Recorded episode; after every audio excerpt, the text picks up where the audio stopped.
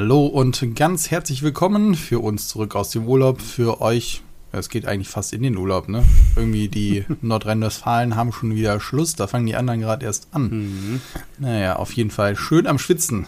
Und mit wem schwitze ich zusammen? Mit dem Felix. Hallo Felix. Hallo Tobit, genau. Ihr kommt zurück aus der äh, AOBricks Podcast Special Serie. Ich hoffe, es hat euch gefallen. Das war so ein bisschen unser Ferienprogramm. Ähm, die Review der ähm, Lego-Kataloge aus der alten Zeit. Das hat uns großen Spaß gemacht und damit haben wir jetzt sozusagen unsere Sommerpause hier überbrückt. Jetzt geht es weiter mit aktuellen Themen. Ähm, aber trotzdem möchte ich dich nochmal fragen, Tobit, war jetzt in deiner Sommerpause Klemmbausteine, waren das da ein Thema? Irgendwie? Irgendwo? ja. Sohnemann und äh, Tochter haben Klemmbausteine abgestaubt im Urlaub. Mhm. Ähm, meine Tochter hat sich jetzt doch dann irgendwie in Friends-Figuren verliebt. Ich weiß nicht, wann ist das. Ich weiß auch nicht. Also fragt nicht warum. Sie mag sie irgendwie. Naja. Äh, und der Sohnemann ist ähm, in diese NASA-Inspired-Sache da reingerast. Ah, ja. Muss man dazu sagen, wir machen Urlaub auf Langeoog. Da ist es dann halt eh so, dass die Händler nur eine begrenzte Auswahl haben und die das halt auch dann zum Originalpreis verkaufen, wo ich aber sage, okay, weißt du was, dann bleibt auch was beim Händler hängen, die müssen das noch mit der Fähre überholen. Okay, also wer Lego zum Originalpreis kauft, ich weiß, der, dem ist nicht mehr zu helfen. Im Urlaub unterstütze ich damit den lokalen Einzelhandel. Das stimmt, ja. Und ähm, äh, beziehungsweise Opa wurde dann auch noch da einmal über den ja. drüber gezogen, weil wir hatten ihm eigentlich nur halt was Kleines gekauft und ihm gesagt, dass das Große zu teuer wäre. Er dann zum Opa gelaufen und der Opa ihm gesagt, hier komm, kannst du dir auch irgendwo einen Comic holen? Und er hat gesagt, nee, guck mal, ich habe das gesehen, das kostet so und so viel. Und er so, ach ja, komm, was soll's? Und wir so, oh nein. naja. Nur das Problem ist jetzt, er ist jetzt in dem Alter, wo er selber baut. Das heißt, ich hatte zwar viel damit zu tun, aber ich durfte nicht bauen. Äh, das war bisher immer noch der Fall, ja? Hm. Das war jetzt das erste Mal, dass er gesagt hat, nö, nö, das mach mal ich. Tja, dann musst du dich jetzt das wieder selber um deine Sets kümmern. Ja, ich habe leider sehr viele Sets auf meiner Liste und mich noch nicht getraut, irgendeins davon zu kaufen. Wobei jetzt hier der Kaffeepot, ähm, das äh, beim äh, Bluebricks im Angebot ist für 90 Euro. Kaffeepot? Da bin ich ja fast schwach geworden. Ähm, hier, ich such's raus. Ich gucke gleich nochmal, ja. wie es heißt. Also, Und wie war es denn bei dir? Ja, bei mir auch äh, über die Kinder. Ich selbst, nee, habe nur geträumt so ein bisschen von ein paar Sachen, aber ähm, die Kinder hatten in den Urlaub die zwei ähm, Lego Technik Monster Jam Fahrzeuge mitgenommen. Zwei von denen. Also einmal dieses ähm, Hai-Fahrzeug und dann dieses Stier-Fahrzeug. Ähm, das sind so Lego Technik Wagen, die zum Aufziehmotor sind und dann kann man die so gegeneinander fahren, so Monster Truck mäßig. So und äh, den hatte der mitgenommen und ähm, ja, dann lag der da so mehr oder weniger rum. Also nach zweimal, dreimal aufziehen, habe ich gesagt, komm, wir gucken mal bei Rebrickable, was es da so gibt, ähm, ob wir da nicht eine alternative Bauanleitung irgendwie finden können. Und tatsächlich gibt es für diese Modelle ganz viele alternative Bauanleitungen. Und dann hat der äh, Sohnemann sich so eine rausgesucht und dann habe ich die für kleines Geld gekauft bei Rebrickable. Also der Designer hat da auch was für gekriegt. Und dann wurde das Ding auseinandergebaut und alternativ wieder ähm, zusammengebaut. Also so ein aus diesem Monster Truck mit vier Rädern wurde dann so ein dreirädriger Flitzer und so. Und aus dem anderen wurde dann eher so eine, ähm, ja, so eine Raupe sozusagen. Und das war dann eine äh, coole Beschäftigung. Und aus den Sets, die vorher nur rumlagen, wurde dann nochmal was gemacht. Hm. Das war ganz cool. Cool. Ja. Ich, ich mein, und ich meinte gerade den Lucky Hotpot äh, von, ähm, das läuft jetzt unter Bluebricks Pro, aber eigentlich ist das ja, wir hatten über den schon gesprochen. Ja, das ist von Keyplay. Mit den vier Prinzen ich hab von den. Keyplay, genau. Ach ja, stimmt. Ich habe den hier gebaut. Deswegen weiß ich. Ja. ja. Und ich sag jetzt mal für 80, also 88 Euro kostet der gerade. Hm. Da bin ich ja am überlegen. Und der läuft jetzt unter Bluebricks Pro, aber ansonsten sieht er genau gleich aus. Der ist schön. Und es war ja ein schönes Set. Ja, ne? ja, auf jeden ja. Fall. Also, ähm, der ist innen komplett ausge, ähm, eingerichtet. Es ist alles Prints, es sind ganz wunderbare Prints. Also da hier, man sieht das so, die hat außenrum so ganz viel Werbung und so und das ist richtig cool und die Goldelemente sind toll und äh, der ist groß.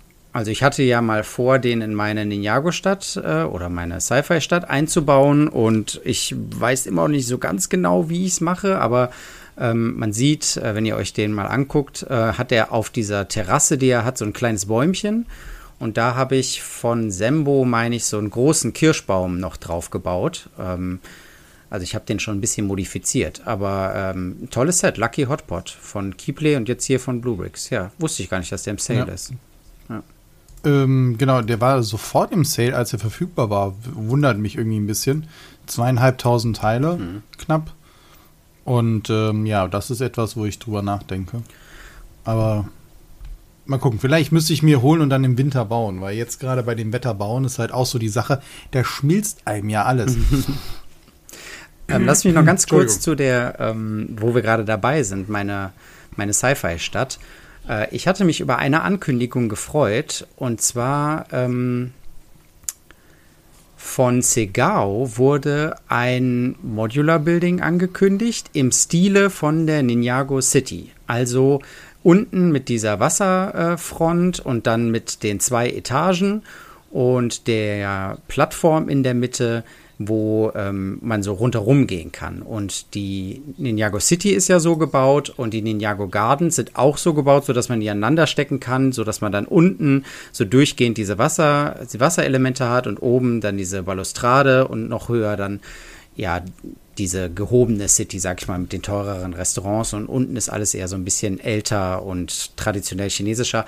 Also das passt sehr schön zusammen und Segao hat jetzt ein Modular angekündigt in genau diesem Stil. Und ich dachte, das ist doch eine mega Idee, dass man sagt, wir kopieren jetzt nicht ähm, eins zu eins irgendwie ein Set ähm, aus dieser Ninjago-Serie, sondern wir ähm, erweitern die Idee sozusagen, sodass jemand das Set kaufen kann von Cigar und das einfach da dran klatscht und es passt von der, von den Ebenen, vom Aufbau her. Und ich war schon kurz davor, es mir zu kaufen. Und dann hat mich ein freundlicher User ähm, in unserem Forum, hat mich, oder in unserer Facebook-Gruppe, hat mich darauf hingewiesen, dass das nicht aus normalen Bricks, sondern aus Mini-Bricks gebaut ist. Also aus dem zwei Drittel äh, wenn ich das richtig, wenn wir das richtig äh, interpretiert haben hier. Und damit ist das ganze Ding für mich ja schon wieder komplett äh, hinfällig. Die ganze Idee dieses Anschließens an eine bestehende Reihe sozusagen fällt damit komplett ins Wasser. Ich verstehe nicht so ganz, warum die zwei Drittel, also äh, für mich war es klar, dass es Ninjago ist, als ich es gesehen habe und dann so, oh, Segao, oh, die haben es kopiert. Hä? Nee, haben sie doch nicht. Also, klar, in Ninjago mit den ganzen vielen abgefahrenen Farben und so weiter, ich glaube, da kann man auch Sachen machen, die sehr ähnlich aussehen und es doch nicht kopieren. Ja, genau. Ich weiß noch nicht, ob halt Segao zu viel Angst hatte, es zu kopieren und gesagt hat, deswegen gehen wir in den Mini-Bereich und sind deswegen in Anführungszeichen safe.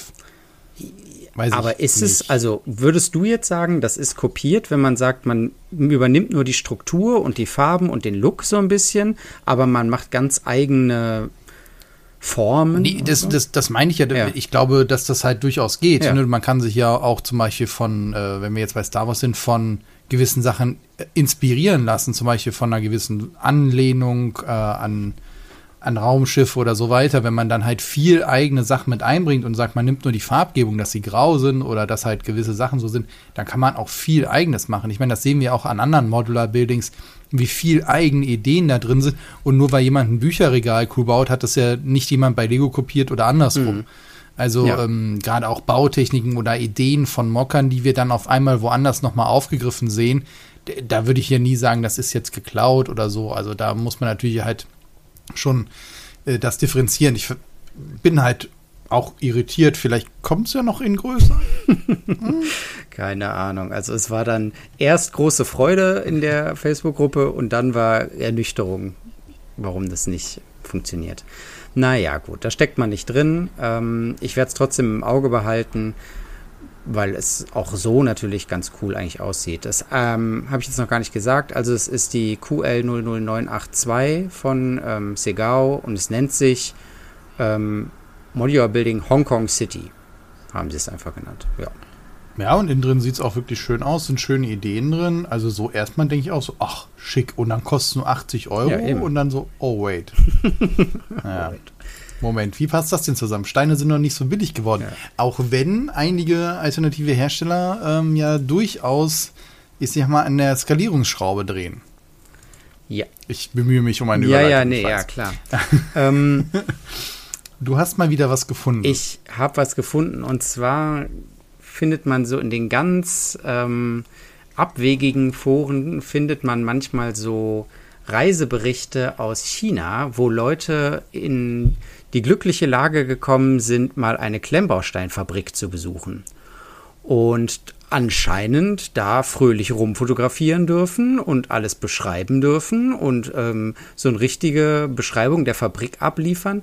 Alles nur auf Chinesisch, man muss sich das dann automatisch übersetzen lassen. Von daher ähm, seht uns nach, wenn wir da manchmal jetzt hier nicht die richtigen Begriffe vielleicht direkt parat haben. Aber ähm, hier hat, sieht man irgendwo, wer es war? Den Namen? Fände ich nett, wenn man das sagen könnte. Ne, finde ich jetzt nicht, muss ich nachliefern. Aber der hat eine Fabrik von, wie heißt die Firma? Hilf mir mal kurz, Tobit. Naja, Goldens, aber eigentlich steckt dahinter halt eben ähm, GoBricks beziehungsweise die Mode King Steine, die ja auch von Gold, GoBricks halt gekauft werden und Golden oder Golds nennt sich diese Firma, zumindest steht es auf dem Logo, da steht noch Chinesisch drunter, das kann ich halt nicht entziffern, da bin ich halt raus. Aber die Firma nennt sich Golds, so ist das, was man europäisch lesen Mhm. kann und die stellen halt die GoBricks-Steine her. Und GoBricks, soweit ich das verstanden habe, ist halt eine Marke von Golds. Und diesenjenigen, der den Reisebericht gemacht hat, der ganze Name wurde halt auch übersetzt, deswegen macht das halt jetzt gerade wenig Sinn, den vorzulesen. Ja. Ähm, aber wir werden halt nochmal seinen Blog halt dementsprechend teilen. Äh, von dem haben wir schon mal vor zwei Jahren halt berichtet oder zumindest uns schon mal ausgetauscht, als wir dann halt darüber gesprochen haben und da reingeguckt haben.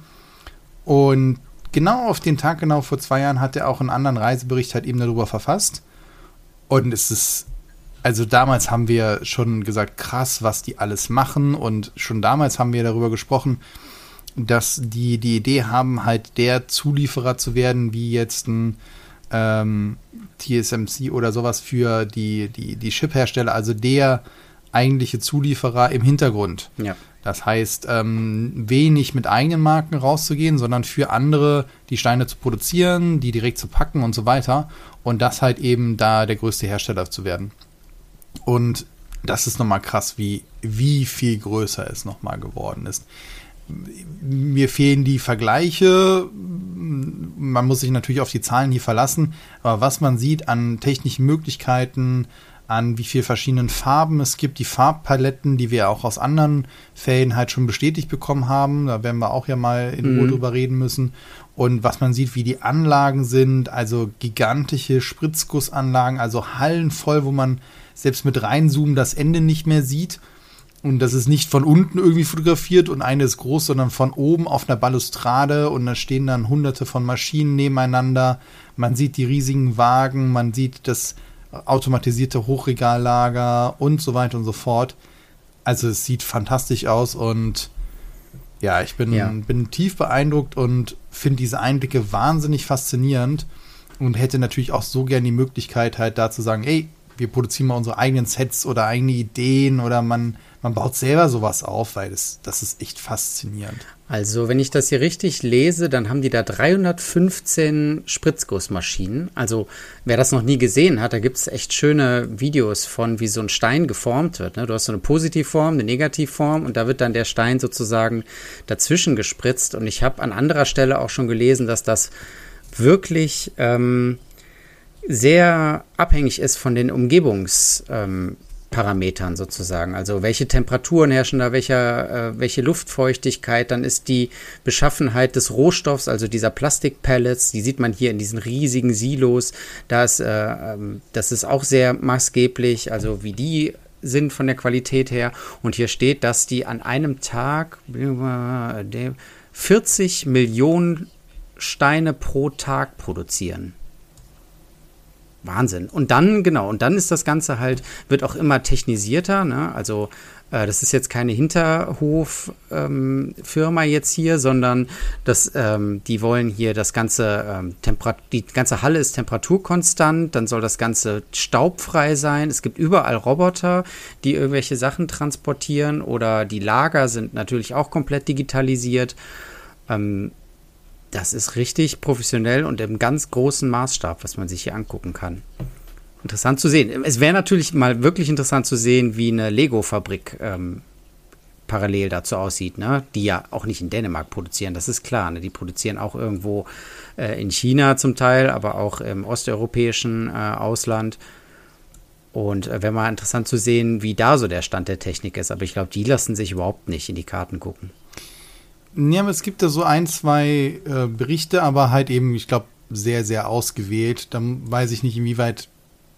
Also ich erinnere mich an ein, zwei Videos, wo dann auch gezeigt wird, dass die auch selber viel automatisieren, ne, dass die Sachen automatisch in die Lager reinkommen, die Steine eingelagert werden und so weiter.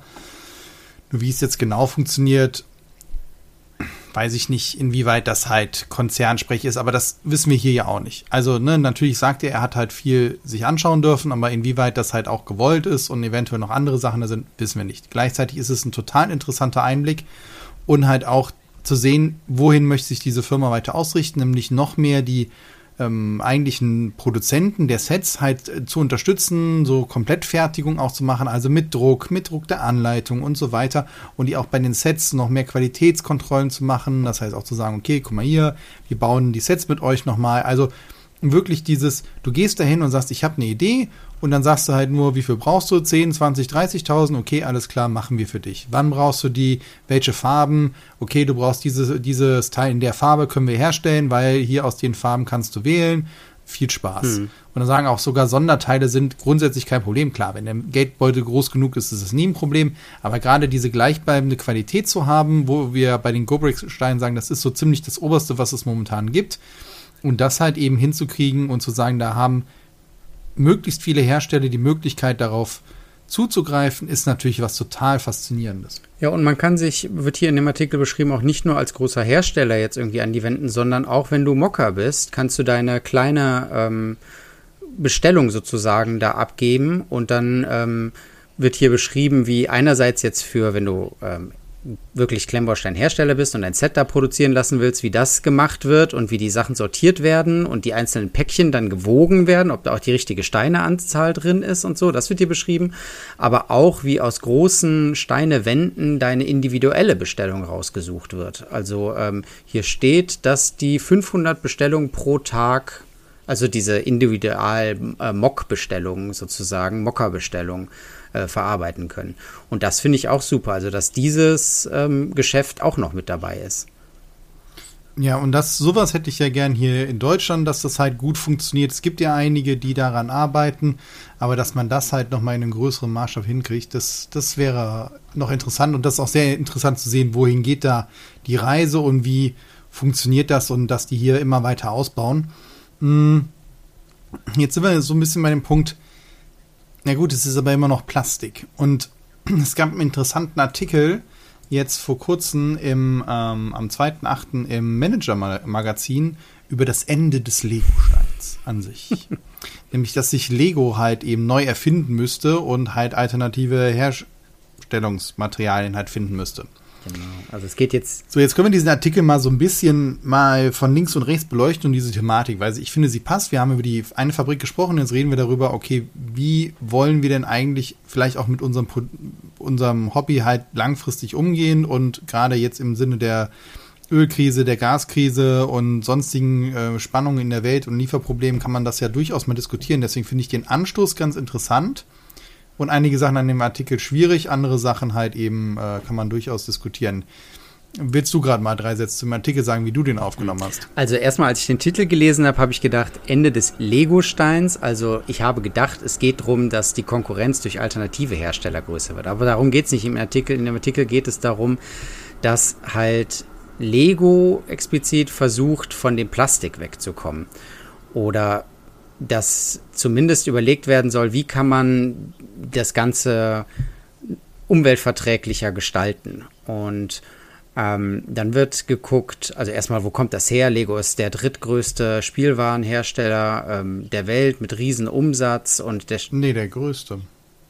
gehört zu den größten, ja genau. Ja, Umsatz, also er ist der umsatzstärkste. Umsatzstärkste. Ist immer die Frage, was ist der Ja, größte? okay, okay, so, ja. Entschuldigung. Ne, es ist der umsatzstärkste. So. Also denen geht's nicht schlecht und ähm, das ist ja auch kein aktiengeführtes Unternehmen, ne? Korrigiere mich da, ich glaube genau. Also das ist, heißt ja auch noch mal was anderes, ne? wenn man das als nicht aktiengeführtes Unternehmen so äh, schafft in dem Maße. Und jetzt ist halt ähm, hat äh, Lego halt auch mitbekommen, dass es, äh, dass man sich vielleicht Gedanken darüber machen sollte, was man produziert und wie man es produziert und dass sie deswegen auf alternative Herstellungsmaterialien ähm, Aber da sind die wollen. doch schon ewig bei dran. Und- Weil die haben doch, ne, das steht doch auch drin. Sorry, Ja. unterbreche, red du erstmal weiter. Ja, genau. Da wäre ich jetzt auch drauf gekommen. Also ich habe da auch schon ähm, Bemühungen gelesen. Also die wollten ja zum Beispiel alle grünen Pflanzenteile wollten die aus erneuerbaren Stoffen jetzt machen. Ich glaube, das ist auch schon zum Teil der Fall. Zumindest erinnere mich, ich mich, dass es da mal ein äh, so Teile-Pack gab, wo alle Pflanzenteile drin, so, also Lianen und irgendwelche Palmteile und so und dieser klassische Lego-Baum und so war dann irgendwie aus, ich weiß nicht mehr was, irgendeinem Zellulosestoff oder so gemacht. Ähm, aber natürlich sind alle an, also der größte Teil aller Lego-Steine sind immer noch aus Plastik gemacht. Der andere Teil, den ich schon mitbekommen hatte, ist, dass die die Plastikbeutel in den Pappverpackungen jetzt in Zukunft aus Papier machen wollen, was ich einen total sinnvollen und eigentlich total schnell umsetzbaren Schritt finde. Muss mal gucken, wie das in den Firmen halt umzusetzen ist. Und es soll aber auch dem klassischen Stein an den Kragen gehen, sozusagen. Er soll aus recycelten Stoffen oder umweltverträglichen Stoffen hergestellt werden. Hattest du da noch was anderes gehört in der Richtung? Nee, aber was mich halt so ein bisschen irritiert, ist, dass die sagen, oh ja, die machen das jetzt. Aber schon 2018 haben die die ersten ähm, dieser grünen Elemente, die Ja, wir genau. kennen, die auch so ein bisschen weicher sind, so ein bisschen eher sich so wie Gummi anfühlen. Ähm, er, dann halt eben, also das ist Bio-Polyethylen. Ah ja. So, also generell wollen sie ja gar nicht grundsätzlich vom Kunststoff weg, sondern vom Erdöl ähm, basierten Kunststoff oder erdgasbasierten Kunststoff. So, wenn wir jetzt ja sagen, okay, wir haben ja zwei Möglichkeiten. Entweder nehmen, äh, machen wir eine Kreislaufwirtschaft, indem wir halt sagen, okay, wir nehmen das, was wir verbraucht haben ähm, und den, die Abfälle davon und bereiten die wieder auf, führen minimalste neue Mengen zu, im Idealfall keine, äh, sondern müssen die nur aufbereiten und können die dann wieder äh, benutzen. So, das wäre ja der eigentliche Wunsch. Äh, Das andere ist natürlich zu sagen, okay, wir nehmen nicht mehr das Erdöl, sondern wir haben alternative Materialien, zum Beispiel Fasern oder Mais oder sonst was. Oder wir stellen halt Ethanol, äh, oder Quatsch, Polyethylen oder andere Kunststoffe, also PET oder sonst was, und dann dementsprechend anders her. Das ist ja auch eine Möglichkeit, theoretisch zu sagen, okay, der Herstellungsprozess von Kunststoffen ist halt aufwendig mm, und den ähm, oder beziehungsweise das Erzeugen der Kohlenwasserstoffe ist sehr teuer, auch energetisch teuer, aber das können wir mit erneuerbaren Energien dann halt handhaben. Das ist ja auch so eine Idee mit diesem Bioethanol und Biokraftstoffen und so weiter, die halt eben mit hohen Energieaufwänden zu machen, aber diese Energie eben aus erneuerbaren ähm, Quellen halt zu beziehen, sodass du dann halt trotzdem einen positiven oder zumindest neutralen äh, CO2-Abdruck hast und nicht jetzt sagst, okay, ich nehme das aus der, aus der Erde und verbrenne das und habe deswegen eine positive, äh, eine negative CO2-Bilanz, je nachdem, wie man das verzeichnet sieht, aber egal. So, das ist so ein bisschen so die Sache, deswegen finde ich es so ein bisschen schwierig zu sagen, ja, das machen die jetzt und das sind wieder so Sachen drin, da frage ich mich, wer hat das denn durchgewungen? Da steht drin, 400 Millionen Euro will der Konzern investieren, um bis 2030 Ersatz für die Steine aus aerosol-basierten Plastik zu finden. Ich sehe ja, 400 Millionen Euro ist jetzt halt, denkt man sich, wow, 400 Millionen Euro. Dann sagst du halt so bis 2030, heißt das jetzt jedes Jahr oder ist das jetzt einmalig? Zählt das, was die von 2018 und davor die Jahre schon haben, schon drin? Und wenn du dann halt mal überlegst, naja, zwei, 2030 und dann sind das acht Jahre, sind wir mal nett, machen wir f- fünf draus, dann ist das auf einmal nicht mehr ganz so viel. Und wenn du anguckst, wie hoch der Gewinn ist, dann denkst du ja, okay, also eigentlich, ja gut, das ist so die Portokasse, ne? Das ist mal hinten runtergefallen vom Laster. Ich, das sind jetzt nicht die Bestrebungen, wo ich sagen würde, alles klar, wir, wir basteln jetzt mal. Wir, wir reden von 1,8 Milliarden Gewinn. Gut, das ist vor Steuern, dann ziehst du nochmal Steuern an, so, so weiter ab. Die stecken ja auch einen Teil in ihre Stiftung. Aber dann können sie auch sagen, weißt du was, wir, wir pflanzen jetzt mal hier ganz Dänemark mit Solarpanels zu und produzieren das, das Zeug selber. Weiß ich nicht. Bin ich so, ich finde die Bestrebung wichtig und wir müssen uns als Gesellschaft sehr genau überlegen, was da passiert. Nur wenn man dann sowas in Verhältnis setzt zu den Gewinnen, die so ein Konzern halt macht, dann, dann finde ich es dann halt auch wieder, wo ich sage, also passt für mich nicht so hundertprozentig zusammen. Und klar kann man sagen, andere machen noch weniger, andere machen mehr, ja, ja, ja. Nur irgendwo muss man ja mal mit Referenz anfangen, ansonsten wird es halt schwierig. Und da wünsche ich mir eigentlich von denen halt noch mehr.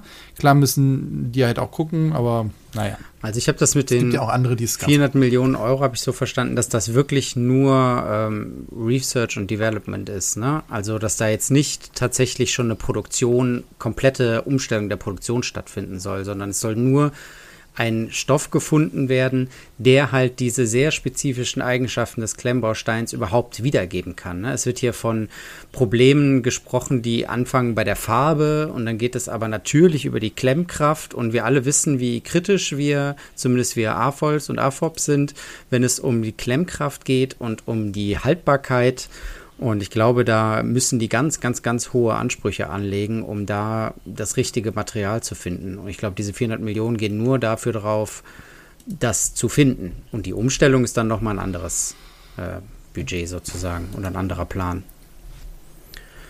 Genau. Ja, ich weiß es nicht. Ich weiß, würde mich, müsste man mal irgendwie ausrichten oder schauen, ob es in einem der Nachhaltigkeitsberichte drinsteht.